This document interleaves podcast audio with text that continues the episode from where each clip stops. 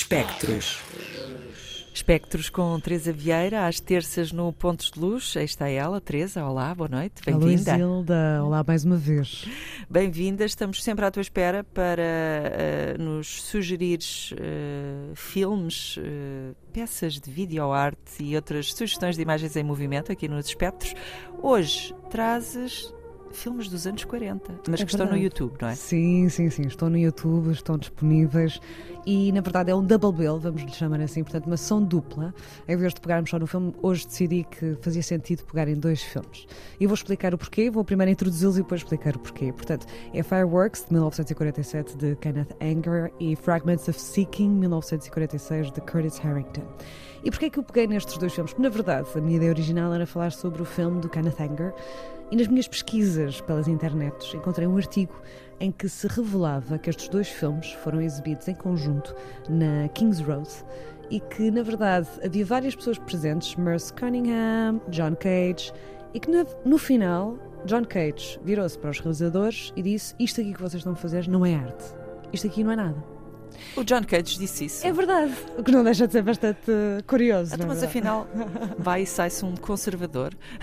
É curioso, mas temos também que pensar pronto, o, o contexto que é e depois apresentando também os filmes, talvez seja um bocadinho Sim. por aí, mas portanto achei que fazia sentido, de certa forma, revisitarmos este modelo de sessão de 1948 para os dias de hoje, 2022, no YouTube.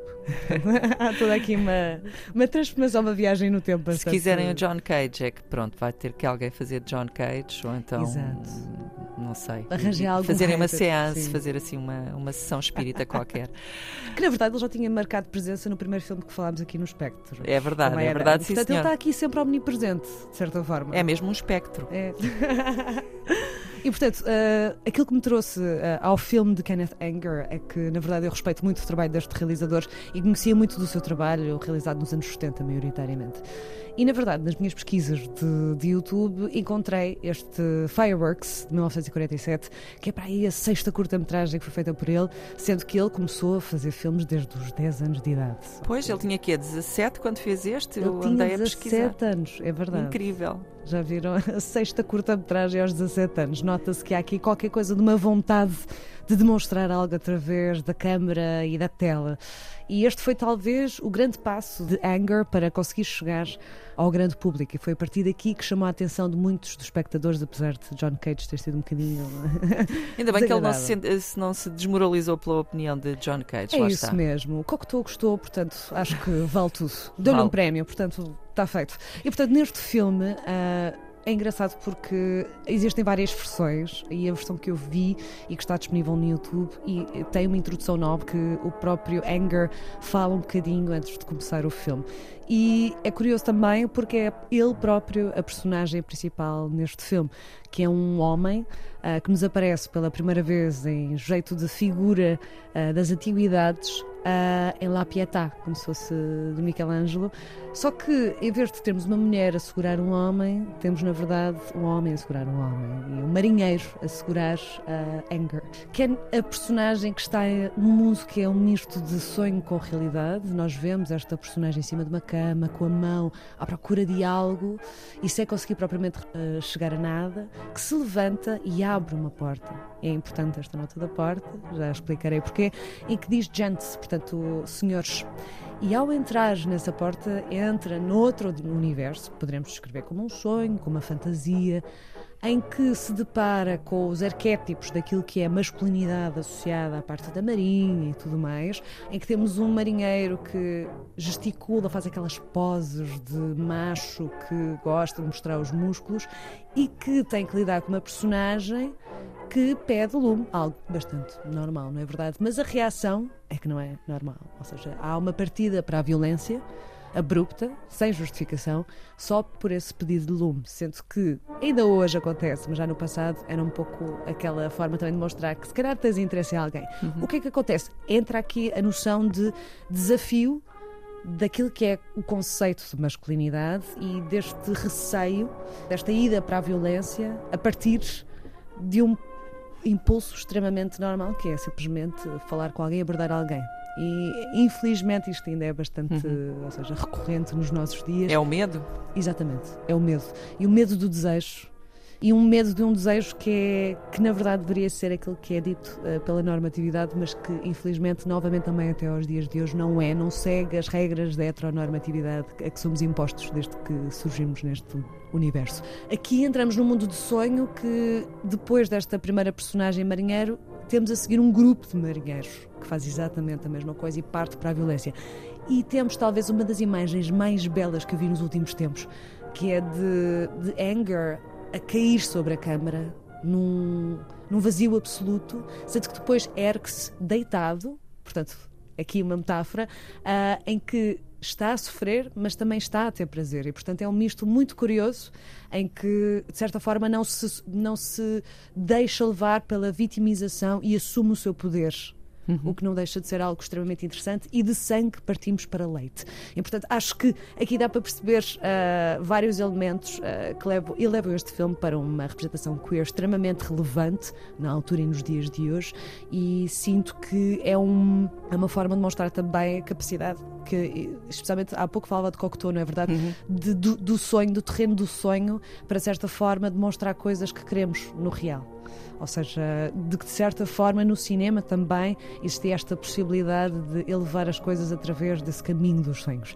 E agora tenho que partir para outro filme que também nos mostra muito essa ideia de esse limbo entre sonho e realidade. Só que neste caso temos uma personagem vestida a Inspector Gadget, vamos chamar-lhe assim, com óculos uh, super estranhos, com um, um, chapéu, com uma gabardine e que está, de certa forma, Fragments of Seeking, portanto, à procura de algo, a seguir algo.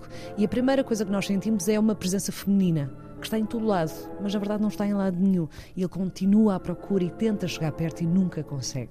E quando desiste, vai para a sua própria cama e deita-se, um pouco como no movimento inverso daquilo que falava de Kenneth Anger. Kenneth Anger caía para, para cima da câmara, aqui, aqui uh, a personagem cai para cima da cama. E nessa queda, de repente, supostamente entramos nesse universo do sonho. Só que aqui o que eu sinto é que Harrington expande ainda mais essa noção de, de entrada da, daquilo que é o interior da psique, mesmo dentro da, do universo da psique, e de expansão do sonho com labirintos de procura, em que a mulher se transforma num esqueleto. E depois a, a questão torna-se que é quem é esta mulher? Quem é, quem é que segue? Quem é que é seguido? Será a mesma pessoa? E portanto dança aqui esta, esta questão. Não vais resolver? Não. Ah. Nem, nem sequer revelei o final do, do filme do Anger, não vou revelar o final deste filme, porque acho que realmente são filmes que devem ser vistos e acho que realmente esta, esta junção dos dois filmes na altura, nos anos 40, eh, fez todo sentido, porque são dois filmes em que ambos os realizadores são protagonistas, ambos trabalham a ideia de sonho e aquilo que tinha dito há bocado, a ideia das portas. Uhum. As portas como não só obstáculos, barreiras, mas como também objetos que nos permitem entrada. E é isso que estas personagens, estes realizadores e é, tudo isto é de entrar no novo universo e de procurar quebrar essas barreiras impostas injustamente. Uh, e, de certa forma, elevar o objeto cinematográfico a algo mesmo de manifesto quase. E outra coisa que também eu nestes filmes é que são, uh, têm simplesmente banda sonora, não têm diálogos, são a preto e branco, e portanto há vários elementos que ligam estes dois filmes e acho que mesmo, por exemplo, do, o de Harrington foi a segunda curta-metragem que realizou, estava ainda na faculdade. Portanto, ainda eram dois realizadores que se tornaram grandes figuras, muito jovens, e que têm aqui dois filmes que realmente têm grandes paralelismos e acho que são ótimos filmes para se ver também para quem conhece ou não conhece os trabalhos deles. E dois filmes dos anos 40, nunca é demais lembrar isto. O que não deixa de ser curioso, não é verdade? Ou seja, pensando que isto vem num contexto de fim da Segunda Guerra Mundial, uhum. início de Guerra Fria, não esquecer que isto são também os jovens da guerra uhum. e que surgem neste contexto. E, portanto, também essa noção de, daquilo que são as figuras da, do universo naval, etc. Portanto, há que também que entender este contexto e que, por exemplo, no filme do, do Anger foi baseado em factos reais que aconteceram. Uh, este, este momento de violência aconteceu realmente, mas contra um grupo de pessoas do México por marinheiros. Portanto, é isso. Acho que é, é importante ter tudo isso em contexto. Vamos abrir as portas, então, neste caso, as portas da internet e do YouTube, para ver estes dois filmes sugeridos uh, pela Teresa hoje: uh, Fireworks, de Kenneth Anger, e Fragments of Seeking, de Curtis Harrington. São ambos filmes dos anos 40. Uh, eh, podemos vê-los no conforto do lar, um a seguir ao outro, e pelo meio, se calhar, refletir um pouco na tal opinião. Uh, quiçá desajustada, do John Cage, que dizia que aquilo não era arte, não era nada. Vamos deixar ao público para opinar, digam-nos o que acham. O John Cage não tinha que ter sempre razão, não é? Exato. Pronto. Para a semana, mais espectros com Teresa Vieira. Até lá. Beijinhos, Teresa. Beijinhos. Pontos de luz.